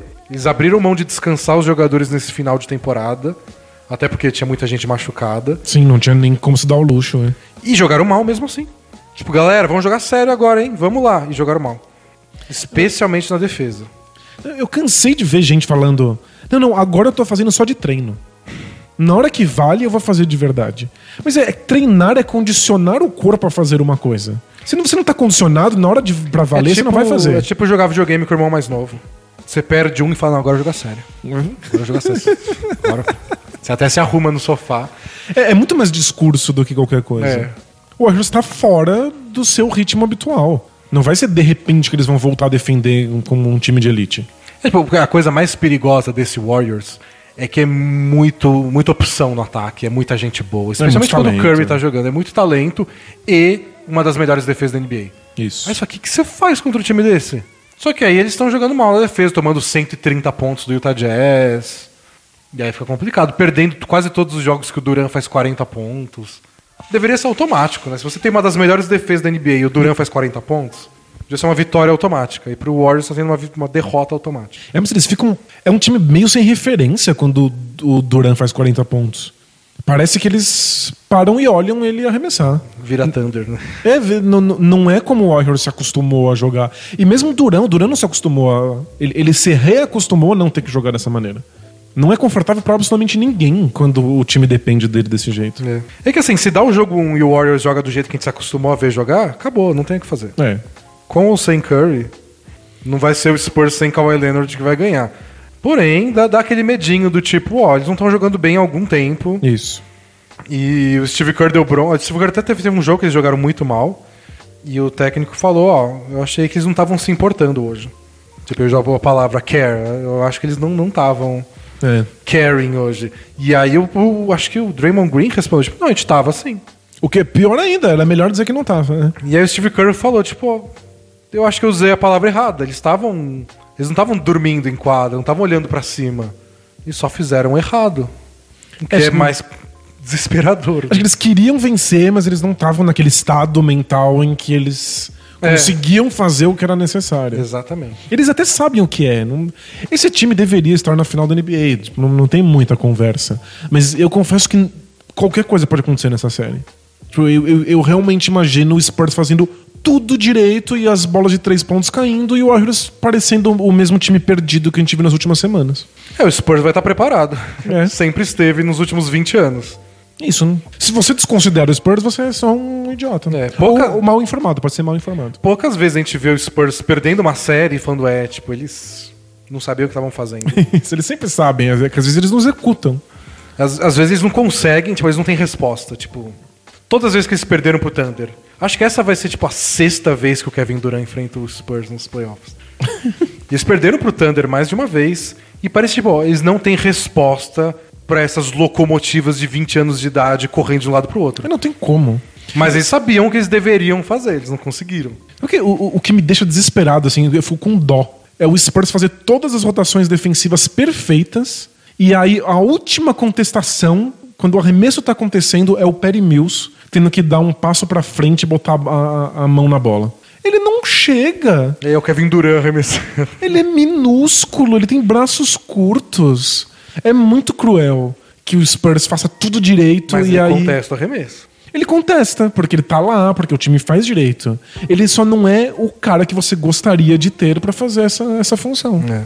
E a gente viu nessas últimas semanas aí que o Spurs jogou mal e depois se recuperou, que eles precisam muito do Lamarcus Aldridge e, e, obviamente o Warriors sabe disso e vai botar uma defesa especial para tirar o Lamarcus Aldridge da quadra e obrigar o resto dos jogadores a, a participar mais do jogo. É, eles vão dobrar a marcação no Aldridge É. como o, o Warriors sabe dobrar a marcação como ninguém. Então, se isso acontecer, eu, eu espero que o Aldridge entre naquela mentalidade assassina dele de arremessar por cima dos defensores antes da dobra chegar. É tipo, dá um driblezinho, dá um passo para trás, chute. Eu não sei por que, que ele dá esse driblezinho. Às vezes ele recebe a bola livre, ele dá um drible de um passo e arremessa. Acho que é pra entrar no ritmo dele. É quando ele... Nossa, eu fico muito puto, mas como funciona, eu vou falar o quê? É, Nossa, me enlouquece. Não, não faz isso, não pode, mas tudo bem. Tipo, o. o... Foi falar do Lakers uma última vez, despedida. Não pode, não. O Andrew Ingram, o cara de 32 anos, novato, que foi fazer estreia dele na NBA depois de 10 anos na Liga de Desenvolvimento. Uma história muito fofa. Foi a história mais bonitinha da última semana, uma das mais legais da temporada inteira. Você viu ele arremessando? Que bizarrice? Não, é horrível. Ele, joga, ele joga pra frente o corpo, o tronco pra frente. Então, é, se, se- ele fosse um filme da sessão da tarde, ele é. Ele, toma um soco de um homem invisível todas as vezes que ele dá um arremesso. É isso. Do, do irmão morto dele. É. Que Só- odeia ele. Só que ele é o líder de aproveitamento de três pontos da D-League com quase 50% de aproveitamento. E, ele, se não me engano, ele é o líder de bolas de três convertidas também, né? Na, Ele tá carreira. 10 anos jogando. e, aliás, ele ganhou por dois jogos no Lakers metade do salário da D-League da temporada inteira. Nossa. Difícil pagar as contas terminando de liga, né? E aí você vai contestar o cara que tá com 32 anos de idade e acertando 50% de três com essa mecânica bizonha? Mas a mecânica é horrível. Deixa, deixa assim. Mecânica de soco no estômago. E o Lamarcus Aldridge vai contestar ele a essa altura do campeonato. Olha, Já era. Aliás, acho que esse foi o ponto do Popovich, né? De tentar questionar mecânicas, posicionamento na quadra, tipo de arremesso e descobrir que ele tornou o Lamarcus Aldridge não só mais triste, mas menos eficiente também. É. Então agora deixa, faz, faz aí e a gente se adequa, né? Então, mas acho que se o Warriors adaptar a defesa deles e voltar a jogar do jeito que eles sabem jogar, especialmente marcar bem o Lamarcus Aldridge, eu acho que eles vencem. Eu também acho. é. Não sei se vai ser bonito, não sei se eles atropelam como eles deveriam fazer com esse elenco, mas acho que o Spurs não, não- sem o Kawhi Leonard. É, esse Spurs, sem o Kawhi Leonard, com essa limitação de elenco, o Warriors não deveria precisar do Stephen Curry. É. Mas acho que o Spurs ganha do, do- do Warriors um, dois jogos, ganha quatro. Difícil. Sem o Kawhi é pedir demais. teria que ter partidas épicas do... De jogadores diferentes, assim. De jogadores muito diversos. O jogo do Ginobili, que ele ganha o jogo no quarto período Isso. e rouba um jogo fora de casa. Eles voltam pra San Antônio e tem o jogo do Rudy Gay, que ele faz 35 pontos. Um jogo que o Kyle Anderson é, é deixado livre pela defesa do Warriors e acerta todos os arremessos de três. É, teria que ser uma tempestade perfeita. assim. Isso. Mas não sei, eu espero que o Warriors volte a jogar no nível Warriors, porque é o que a gente disse no outro podcast. Se é pra eles serem derrubados, é assim que é legal. Que seja no auge. É. Mas é, eu admito que se eles simplesmente jogarem mal, se eles tiverem lesões e tal, também é uma lição bonita pra NBA. é assim, pra, pra, pra historinha da NBA, sem dúvida. É, porque os outros times precisam estar prontos, porque às vezes é, acontece, pessoas se machucam, times se desentendem. O time parece invencível e as coisas começam a dar errado. É isso. E aí, olha, ano que vem eles recuperam, mas tudo bem, naquele ano que você pôde. E, e sempre é difícil imaginar antes. Você vê a final do ano passado, você vê os playoffs do ano passado. Eles jogaram 16, 17 jogos e ganharam 16. Você pensa, tá bom, eles vão ganhar os próximos 5 títulos, não tem o que fazer. Mas qualquer coisa pode acontecer. É, tipo, você precisa se preparar, mesmo que o Jordan esteja dominando a NBA, porque talvez no ano que vem ele vai jogar beisebol. e você tem que estar pronto pra agarrar o título caso isso aconteça. É tipo, o Shaq briga com o Kobe. Isso faz parte. Não, não é triste, não é absurdo, não quebra a narrativa. Acontece. Esse é um das- dos motivos pelos quais a gente gosta do esporte. Né? Quando o Celtics ganhou o título em 2008, eles tinham acabado de juntar aquela galera. Eles mal entrosaram direito, o ataque nem é tão bom assim. Eles dependem do Rondo que, que tá acusando fralda. Mas o que aconteceu? O Kevin Garnett machucou no ano seguinte. Isso. E aí já era. Então sempre pode acontecer alguma coisa. O time tem que estar pronto. É, se o Warriors perde pro Spurs e fala, não, mas é que a gente perdeu o ritmo porque a gente teve muitas lesões na- nas últimas semanas, porque a gente tava sem o Stephen Curry, o Spurs também tem coisas pra contar. É. O Spurs também passou por perrengues. E segue o jogo. E o Rockets campeão. E Kuzma MVP. Já cada um tá puxando a sardinha pro seu lado. Então, é que tem um problema. Você falou duas vezes do Lakers no, no- no nosso preview aqui. Peço perdão pelo vacilo. Agora, só no dia do draft eu falo do Lakers, porque o Lakers vai ter, tipo, a 25 escolha do draft. O- o- é o Kuzma que vai no, no sorteio das bolinhas? Deveria. Ou deveria o Lonzo Ball, porque o nome dele é Ball. de- De né? bolinhas É. sorteadas. Peço perdão pelo vacilo, parte 2. Mais vacilo. É muito vacilo pra pouco podcast. Nada que acho que vai ter muito podcast. Bom, então é isso, né? O Warriors meio capenga, mas pega o Spurs capenga, então. Isso, deve, deve levar, mas é, é- é plausível que o Spurs passe. Especialmente se o Kawhi Leonard voltar. Assim, só porque a história ia ser legal. É, terceiro colocado veio o Portland Trail Blazers, que vai enfrentar o New Orleans Pelicans, que acabou atropelando, voando. Última rodada foi Spurs e Pelicans, o Pelicans não tomou conhecimento. É. E acabou a temporada como um dos melhores ataques da NBA. O Pelicans. O Pelicans, por incrível que pareça. É horrível. não passa no teste Do olho, do não. olho, não. É só numericamente um dos melhores ataques da NBA. No olho parece muito. "Ah, Então, Anthony Davis, vê o que você consegue fazer aí Isso, eu não- nos próximos 48 minutos. Eu não quero dar esse arremesso. Eu não quero mesmo. Ah, vou ter que dar esse arremesso. É Essa sensação do Pelicans. É. Eu, eu acho que a gente não percebe quão espetacular foi a temporada do Anthony Davis. Nossa, foi muito, especialmente depois que machucou o DeMarcus Cousins. Ele assumiu o time, ele botou tudo nas costas dele. E se o ataque é tão bom, é porque ele permite que isso seja bom. Não é porque surgem jogadas que deixam companheiros livres. É porque ele tava aprontando tudo ali sozinho e eventualmente alguém sobra livre porque a defesa tava no Anthony Davis. É.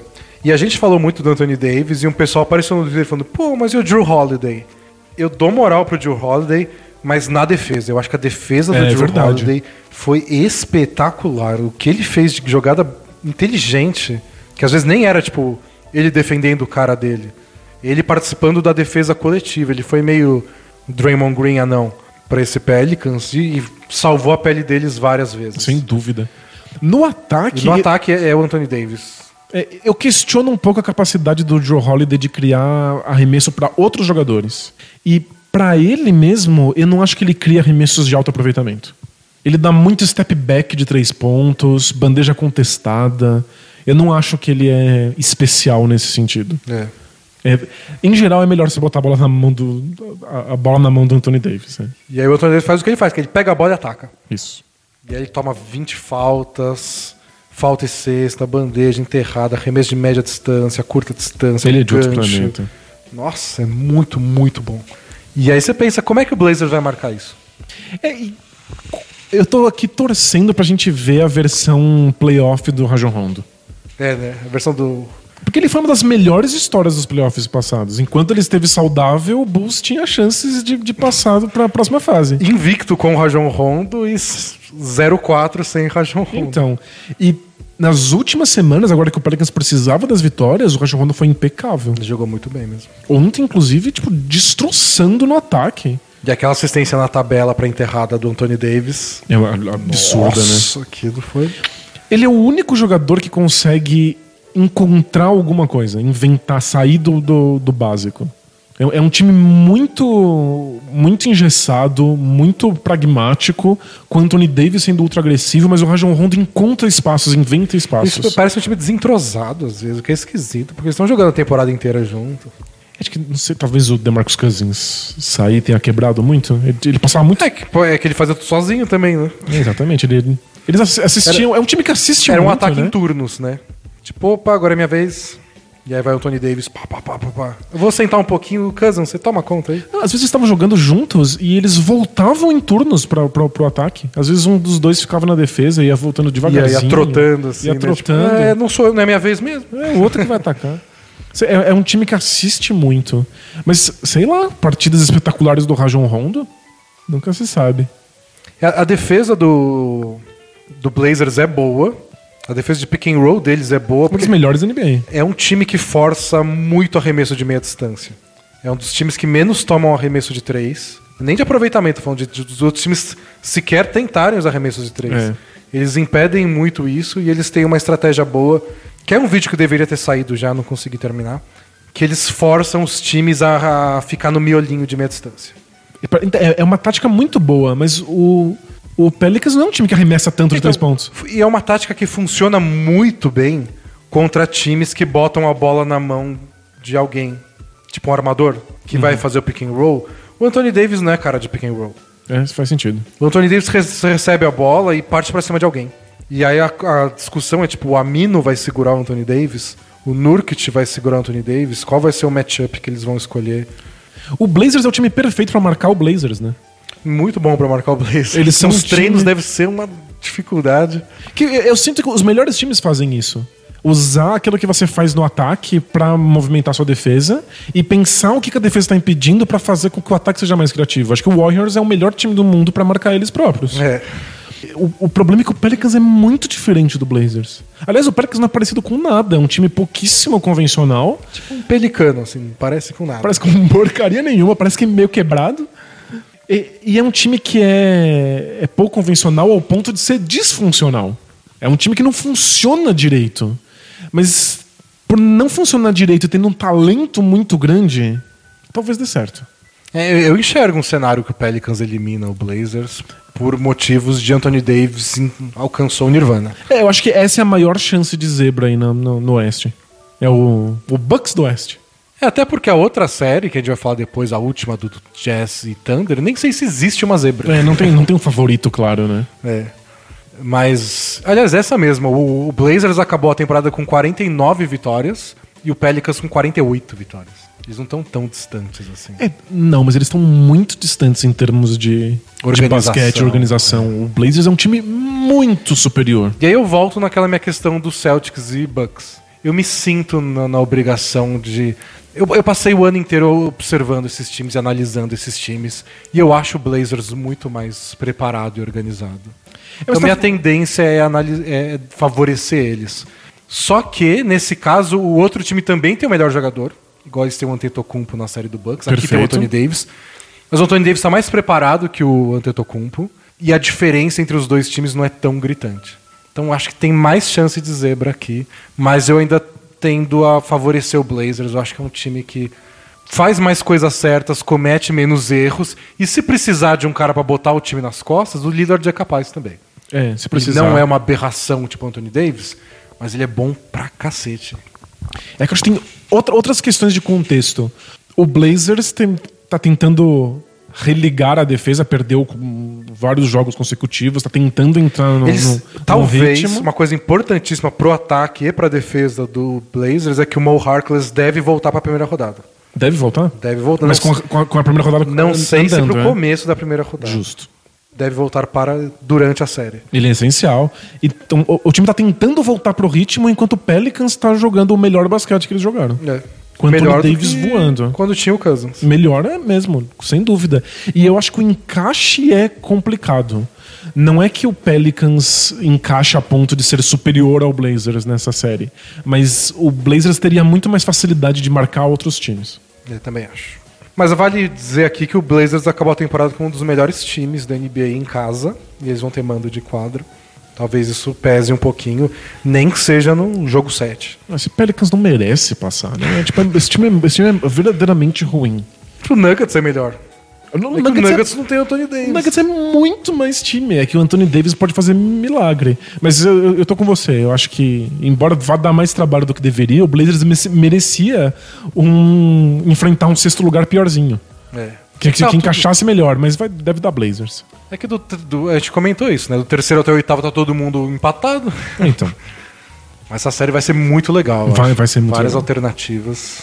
E a última série é o Oklahoma City Thunder, que conseguiu, no critério de desempate, a vantagem de jogar em casa contra o Utah Jazz. Em casa não, mais jogos em casa. Né? Eles acabaram empatados, 48 vitórias, 34 derrotas. E aí? Nossa senhora. Aqui a gente tem mais um duelo de um time que faz tudo certo contra um de altos e baixos, mas com talento infinito. assim. É, o potencial do Thunder é muito maior. Eles, os altos deles podem ser espetaculares. Eles podem ser altos que colocariam medo em qualquer time da NBA. É que a gente nunca vê esses altos acontecendo. É muito, muito difícil. Acho que a gente vê, mas às vezes eles não duram nem um jogo inteiro. O jogo do que o Thunder ganhou do Rockets, que eles precisavam ganhar na semana Isso. passada, chegou no último quarto, o Thunder acabou com o ataque do Rockets. Foi. Eles não fizeram pontos. Foi um quarto de defesa sufocante. O Rockets é o melhor ataque da NBA. Eles não abriram mão do jogo, eles jogaram normal. Eles não conseguiram pontuar. Foi roubo de bola, interceptação, mão na cara. E por vários momentos na temporada, o, o Thunder teve no top 10, top 5 de defesa. Chegou a entrar entre os primeiros, aí caiu, aí subiu de novo. Mas quando eles encaixam com Paul George e Steven Adams jogando o melhor deles, é complicado. E o Westbrook, a gente não falou, mas segunda temporada consecutiva É. com média triple-double. É obrigatório ser MVP de novo, então, agora. Precisa né? ser. Gente, Tchau, Harden. Eu não acredito que deram MVP pra ele só porque ele tinha média triple-double. Eu, eu sou team narrativa, né? Eu acho que foi a melhor história da temporada passada por causa da saída do Kevin Durant. isso Justo. É, acho que tá nesse sentido. Mas é, o, o- potencial, se eles encaixam a defesa, se a defesa sufoca, e o Jazz não tem o ataque mais, mais confiante do mundo. Não, o Jazz é aquela história do estilo Celtics, assim.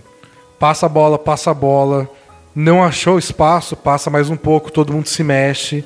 E aí vai achando uma brechinha. Quando não acha a brechinha, bola na mão do Donovan Mitchell e torce. Isso. Aí ele inventa um arremesso. É, é um time que abre mão de arremessos possíveis pra encontrar arremessos perfeitos. E às vezes os arremessos perfeitos não vão vir contra o, contra o Thunder. Dá pra passar um quarto inteiro sem dar um único arremesso. Bom de verdade. De, é, estourando o cronômetro por várias posses de bola consecutivas. Por outro lado, o ataque do Thunder não é dos melhores. Ele é muito previsível, ele repete muita jogada, ele é individualista várias vezes. O Westbrook é o Westbrook, ele vai dar arremessos idiotas de vez em quando. O- o- eu, eu nunca vejo o Paul George nem o Carmelo Anthony em situações boas de arremesso. É sempre forçado. É sempre forçado. Até as bolas livres pro Paul George são bolas que o Paul George tá meio em movimento. Parece que nunca é a situação ideal de arremesso. E é o que falei mais cedo aqui no podcast. O, o Celtics acabou com a melhor defesa porque eles passaram o Jazz no último jogo. É. Então o Jazz foi a segunda melhor defesa da temporada em pontos por, por posse de bola sofridos, contando que o Rudy Gobert ficou quase 30 jogos machucado. E ele faz uma diferença absurda. Toda a diferença absurda. do mundo. Eu fiz um post recentemente lá no blog sobre o Jazz e a diretoria comentando que eles realmente imaginavam que o Gobert podia ser um líder desse time, praticamente não tocando na bola. Não precisa. Eles estão completamente Pega focados. no ataque só. Rebote ofensivo. Eles estão totalmente focados em ter time- um time de especialistas. E que especialistas podem ser estrelas e podem liderar e podem ir pro All-Star Game. E que o Gobert é isso, que ele transforma a defesa do Jazz. Uma defesa que é muito boa sem ele. É, eu acho que essa é a chance do Jazz. É fazer essa série ser uma draga, sabe? Ganhar de 1 a 0 gol 1 gol a cagado. 0 gol de bola parada, enfia cinco volante, faz cera. Gol, gol, gol contra de escanteio. É, e acende o sinalizador no final pra parar o jogo. Chuta as bolas todas pra, pra Os arquibancada. gandulas ficam fazendo cera. Se fosse jogo único e fosse futebol, Porque assim, é, o Jazz vai ter dificuldade em pontuar, certeza. certeza. Mas o Thunder pode ter mais dificuldade ainda. Meu palpite vão ser muitos jogos de placar baixo decididos nas últimas posses de bola. Justo. E aí, seja o que Deus quiser. Eu acho que o Jazz vai ganhar todos os jogos por pouco em placar baixo. E quando o Thunder ganhar, vai ser jogos de muito, porque de repente a defesa do Thunder Deslancha, é. deslancha. Mas eu acho que o Jazz tem, tem, tem, tem mais chance, apesar do, do Thunder ser muito mais talentoso. Eu acho que a- o que o Thunder deveria se focar em fazer é tentar transformar a defesa deles em contra-ataque. Tipo, eles precisam jogar com o Westbrook correndo, a defesa do Jazz ainda não, não estando pronta. É. Corey Brewer correndo que nem um maluco, que é o que ele sabe fazer da vida. É que eh, funciona, o Thunder já fez isso, mas é que vira um time que comete muitos turnovers É, mas- e que vai dar pontos fáceis pro Jazz no processo. Se eles jogarem defesa meia quadra contra o Jazz, o que a gente vai. A gente vai ver o Westbrook arremessar, sei lá, 8 de 32 arremesso, a maioria de meia distância. É. E eu acho que esse não é o caminho do Thunder. Vai ter que ser contra-ataque, tem razão. Você pa- o Thunder vai pagar um preço por isso, mas eu acho que au- aumenta as possibilidades do É time. o máximo que eles puderem usar a defesa do Thunder, que é boa, e transformar numa situação que eles não precisem enfrentar a defesa do Jazz. É. É quanto mais eles conseguirem fazer isso, não dá pra fazer contra-ataque 100 vezes por jogo, né? Mas o, quanto mais eles conseguirem isso, mais chance o Thunder tem. Mas pra mim é disparadíssimo, como é tradição, né? Sempre quarto contra quinto. é a série mais imprevisível. É verdade, qualquer coisa pode acontecer. E tem isso, o, o Thunder depende tanto de rebote ofensivo. Vai pegar rebote ofensivo contra o Jazz? Vai ser muito difícil. Duelo Steven Adams, Rudy Gobert vai ser. Vai ser muito Ah, louco. Vai ser louco, vai ser é- é- é- cotovelo pra todo lado.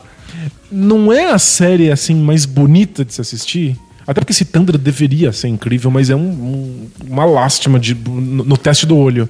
Mas é a série imperdível. E eu, eu aposto. O que, que eu aposto? Um sanduíche de metro. Gente, metro? De metro.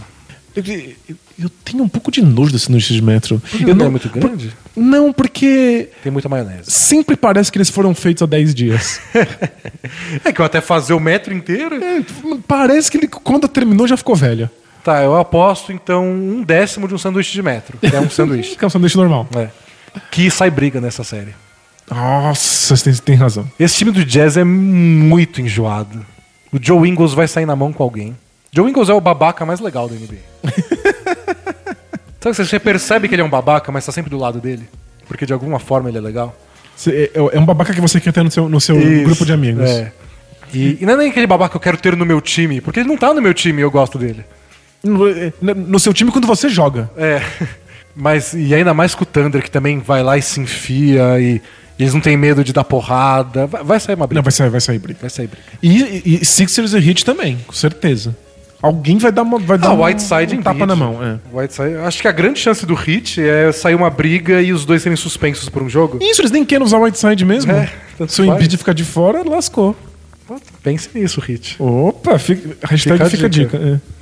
Então esse é o nosso palpite de brigas. É essa... A gente fez preview de brigas do nosso TretaCast. É, acho que tipo, o Wizards é um time que gosta de briga, mas o Raptors não. Os jogadores não são canadenses, mas o time é. O time canadense em espírito. No espírito. Se, se alguém brigar com eles, eles vão pedir desculpas e continuar jogando. É, e o resto acho que não sai tanta briga, não. Mas olha, são. TretaCast aí. Acabou o TretaCast. Acabou. São- séries Muito melhor que o Barbacast. Muito melhor que o Barbacast, mas precisa ver quem, quem é que faria patrocínio É. do TretaCast. Tem que ser marcas de artigos esportivos de boxe. Marcas de briga. É, não é boxe que a gente tá falando, é briga. boxe é esporte, tô falando de outra coisa. Mas ó, são séries boas, possibilidades de, de zebra, vão ser muito disputadas.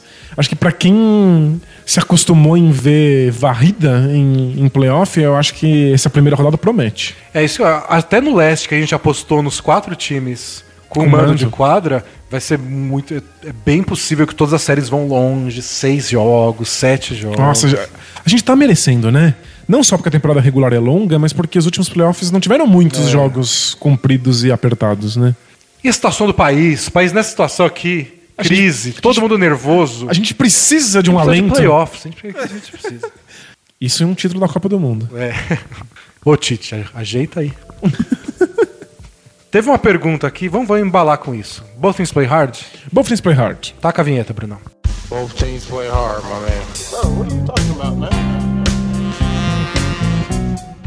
I want some hard. Teams play hard.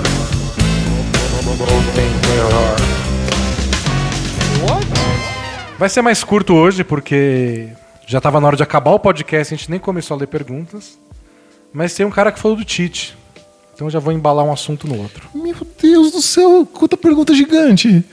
É, muita pergunta. Caramba, o que tá acontecendo? Ah, eu tô perdendo, achei a pergunta. Aqui, achei.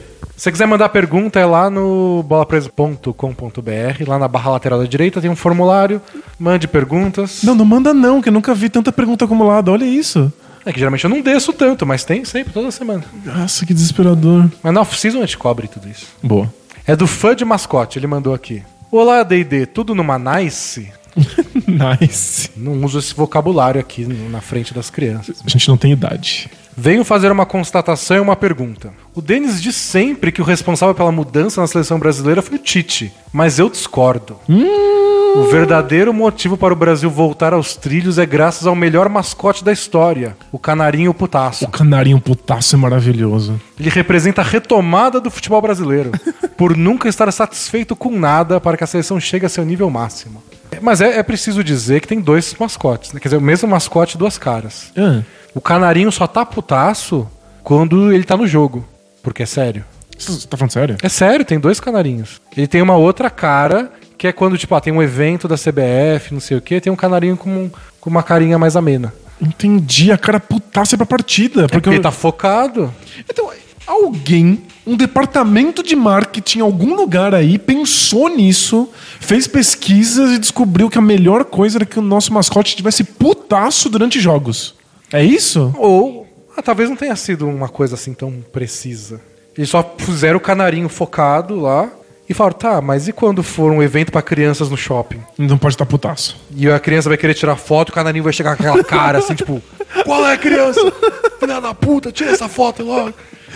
melhor mascote. E aí fizeram um com uma carinha bonitinha. Aí falou, mas tipo, é a final da Copa. E vai estar lá o canarinho com aquela cara de bundão. Não, tem- Agora é sério. É jogo. Não. Fa- Faz um pra cada um. Pronto, acabou a reunião. Dá, dá, dá pra fazer uma tese de doutorado sobre por que, que o jogo é sério e o mascote precisa ter cara de puto. como é que isso aconteceu? Como é, como é que isso entrou no esporte?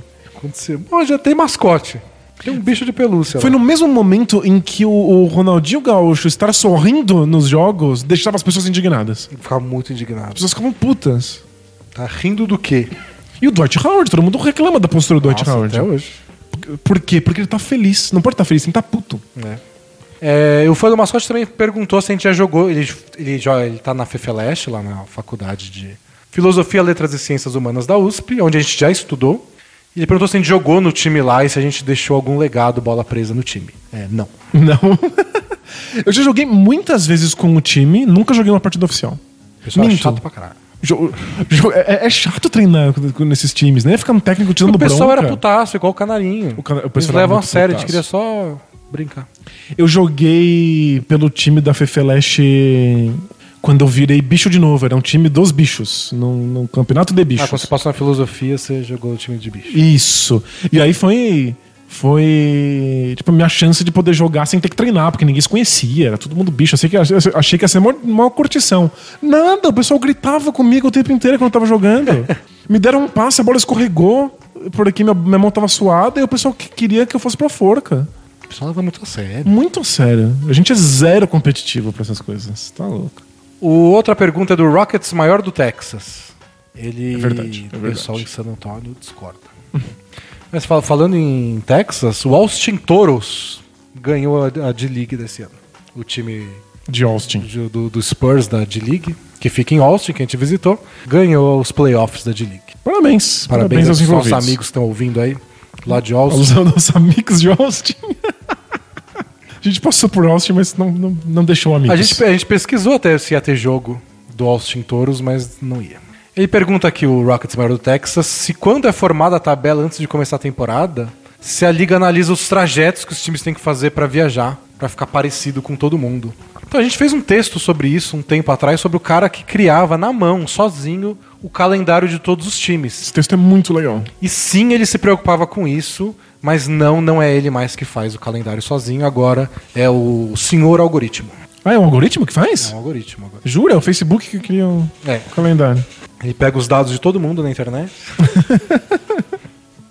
Tem alguns. Os, times dão datas onde eles podem jogar em casa, algumas vezes que eles preferem jogar em casa. Então, tipo, vai ter uma convenção dos médicos em San Antônio e vai vir 20 mil pessoas pra San Antônio.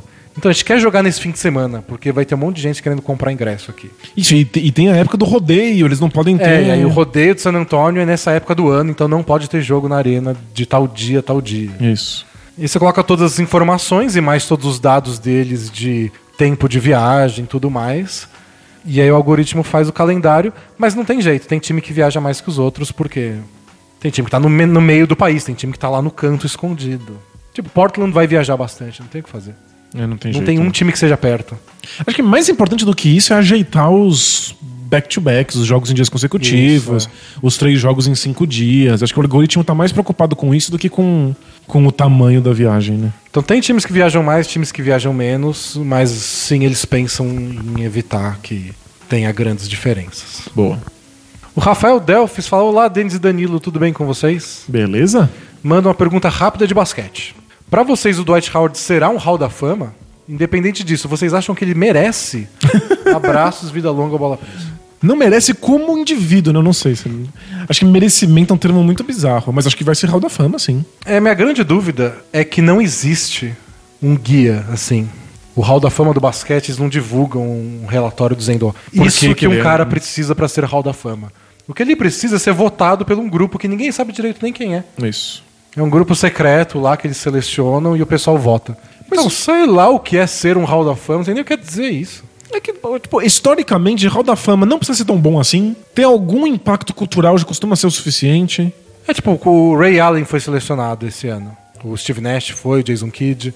Aí pessoal, o Ray Allen merece? Não merece. Sei lá o que que é merecer ou não merecer, não sei o critério. Não tem critério nenhum. Eu posso criar o meu, mas aí é o Hall da Fama do Denis. Não, a gente tem o nosso, nosso, hall, nosso hall da museu fama de relevância relevância temporária. Pra lembrar daqueles pequenos a- acontecimentos que desapareceram na história da NBA. Em que você escuta lá nos nossos podcasts especiais. Mas eu, eu acho que é isso. O Hall da Fama é só pra que você lembre das principais personalidades do basquete. E o Dwight Howard foi. Ele foi, teve um impacto cultural gigante, É, ele por- foi memorável, botou capinha do super-homem, foi ridículo. É, durante um período de 10 anos aí, mais ou menos, sei lá, 2004 até 2014, você consegue contar a história da NBA desse período sem falar do Dwight Howard? Tipo, é impossível. Então, E do ponto de vista estatístico, ele foi verdadeiramente um monstro. Ele tem números absurdos. a gente tem prêmios de melhor jogador de defesa por anos consecutivos. Isso. Levou um time do Magic que nem era tão bom pra final. Que era horrível. Tem a relevância histórica dele. Se isso é bastante pro Hall da Fama, eu acho que é só isso que se pergunta trata. pro Hall da Fama. O Yao Ming tá no Hall da Fama. O que, que o Yao Ming fez? Fora rouba- roubar meu coração. Nasceu na China. É. O Rafão Mesário de basquete. ele responde, ele coloca assim, curto e grosso, não pode dar pezinho. Ah, gente não- um jogador não pode levantar o outro, é isso? Isso. Não pode? Segundo o Rafão Mesário, não. Mas não me deu o parágrafo, aí como é que eu confio nele? Vossa Excelência. Eu quero o artigo. Eu quero até o versículo. então tá aí, mas eu, Mas não pode dar pezinho. eu confio no Rafão. Que droga. Aqui, o Leonardo faz duas perguntas. Ele quer saber por que o Golden State Warriors usa pouco pick and roll entre o Curry e o Kevin Durant. E que time da NBA conseguiria marcar uma jogada dessas? E dois, se a gente conseguiu mensurar algum incremento nas assinaturas após a gente aparecer na ESPN. Então, a resposta da segunda pergunta é não. Não. Não teve nenhuma diferença. Mas o pessoal que já assina a gente, que já conhece a gente, ficou muito feliz. Eles começou a ficar muito contente. Então, valeu a pena. Eu acho que o, o- Warriors não usa muito pick and roll Curry e Durant pra não ficar gasto. Você não dá muita chance dos outros times se acostumarem com ele. Parece uma- é uma jogada mais de desespero, assim, né? É bom ter na manga. E porque é um time que, em geral, não usa tanto pick and roll. É. Eles usam muito menos o pick and roll Curry e Draymond Green, que era o inferno daquele primeiro título deles. Eles já usam bem menos. Porque os outros times começaram a planejar uns contra-ataques. Ó, tipo, quando eles, quando eles fizerem isso, a gente responde assim. Mesmo que não seja a defesa perfeita, porque é uma jogada muito difícil de marcar, eles já iam preparados pra isso. Então, quando você faz menos vezes, É melhor, né? O time pode até pensar na cabeça deles como eles vão defender, mas eles não experimentam na prática. É que o resto do ataque do Warriors é tão imprevisível, é tão difícil de você se preparar pra pra enfrentar, que ter qualquer jogada que seja perceptível pelo outro lado, olha, já sei que jogada é, parece uma derrota. É tipo, a- aquela, de- aquela ponte aérea que eu. Foi o primeiro vídeo que a gente fez no YouTube. A ponte aérea que o Wolves fazia direto. Quase sempre dava certo. Era tipo 100% de aproveitamento. E eles faziam tipo uma vez por jogo. Isso. Por que você não faz duas, três e sempre dá certo? Porque o outro time se toca. E a jogada se baseia em o time esperar uma coisa e marcar uma jogada que não vai acontecer. Isso. E aí agora no fim da temporada eu não vejo mais o Wolves fazer essa jogada. Eles devem ter tentado, não deve ter funcionado, aí chega. Tipo, para de fazer, em- coloca outras. É, é normal num time da NBA não ficar repetindo tanto assim, especialmente uma coisa que dá tão certo. Experimenta outras. É. Quer uma última? Vamos lá, pra acabar. Pra acabar. É do Carlos Drummond de Andrade. Sou um grande admirador. Um abraço. Adoro a sua estátua, que fica lá no banquinho. Olá, amigos, como estão? Beleza? Vocês responderam em um podcast de viagem que o Gobert seria o principal candidato ao prêmio de jogador defensivo do ano, ao lado do Kevin Durant e do Paul George. Mas afinal, por que não mencionar o meu primo André Drummond na lista? Em relação ao jogador que mais evoluiu, é o Oladipo mesmo?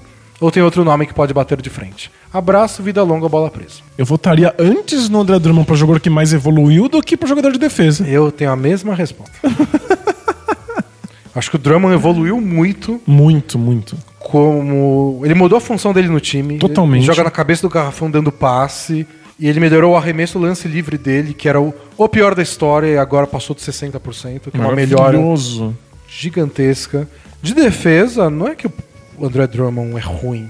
É, Eu tá- acho que ele não chega perto de ter o impacto que tem o, o Paul George, que tem o, o Gobert, ou que tinha o Kevin Durant no começo da temporada, quando o Warriors se esforçava na defesa. Eu acho que o Drummond não tem muito impacto no, no, no sistema defensivo. Tipo, não- acho que a, a melhor coisa sobre ele é que ele não compromete em nada. Aí ele faz a cobertura bem, dá uns tocos, ele é gigantesco. né? Nada demais. Mas acho que ele não faz essa diferença toda que outros caras fazem, que o Kawhi Leonard faz quando tá saudável, que o André Robertson fazia quando ele antes de machucar. É, você tem razão. Mas e- Acho que tem outros vários nomes. o Drummond Mas- poderia ganhar o de jogador que mais evoluiu. É que não ir pros playoffs sempre prejudica as historinhas. Aí acho que o Oladipo melhorou tanto. E o, o Zach Lowe falou disso, né? Ele fez uma coluna essa semana dando os prêmios dele. E aí, nesse prêmio de jogador que mais evoluiu, ele colocou alguns critérios que ele usa pessoalmente. Tipo, ele fala, eu não voto em jogador que tá no segundo ano dele na carreira. Claro, claro. Porque é o normal dele é melhorar. Ou o cara que já era muito bom, só que agora ele tem mais minutos em quadra. Se a produção parece uma melhora evidente pelos minutos a mais, não faz sentido. É, né? tipo, Eu já via que o cara era bom, mas ele era tipo reserva de um All-Star e não jogava e agora virou titular porque o All-Star foi trocado. Ele não melhorou tanto, a função dele que cresceu. Justo. Então, considerando tudo isso, o Oladipo ele não é muito novo, ele tá no sexto ano dele na NBA. Quando ninguém mais esperava que ele evoluísse. É uma época que você já espera que os caras deem uma, tipo, ah, esse é o Oladipo. Isso. A gente imaginou que era cravado na pedra. E o salto que de qualidade que ele deu não foi pequeno. Não, foi E gigante. foi um dos saltos mais difíceis que tem na NBA, que é deixar de ser esse cara bom que pra se faz tornar uns, All-Star, né? É, tipo, eu faço uns 18 pontos por jogo e agora eu carrego um time nas costas e sou um All-Star de um time que joga bem, tá em quinto no- na conferência. É, esse salto é muito difícil de fazer. Porque as defesas se preparam pra você, você começa a virar alvo fácil. É, tipo, foi um salto de qualidade muito grande, imprevisível, difícil de acontecer. Então acho que o Ladipo leva esse brincando. Mas que, o- que o Drummond pegue um bom segundo lugar. É, tá de parabéns. Mais um tapinha nas costas. Obrigado por participar. Isso tem um monte de pergunta, mas a gente vai lendo ao longo dos playoffs, que os, os podcasts não vão ter uma hora e meia quase só de papo. Mas É é, que tinham oito séries de playoff pra falar, não tinha jeito. Isso, é, em breve a gente começa a, a ter a chance de ter both, both teams play hards maiores, né? É, final de conferência, É, tem tem, tem um, dois jogos, pra né? falar, não tem tanto. Por mais que a gente vá a fundo neles. E depois vai ter off-season, com perguntas pra sempre. Infinita. Porque vão ser meses e meses aí. Durante a Copa do Mundo a gente fala o quê? Both teams play hard. Com E- várias perguntas de Copa do Mundo, aliás. É verdade, a gente vai falar muito de Copa do Mundo.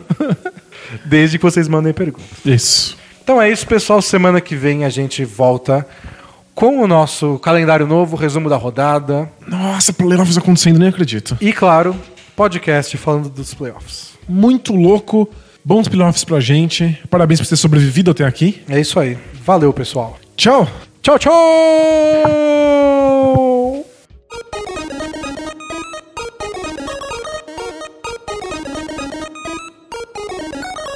God bless and good night.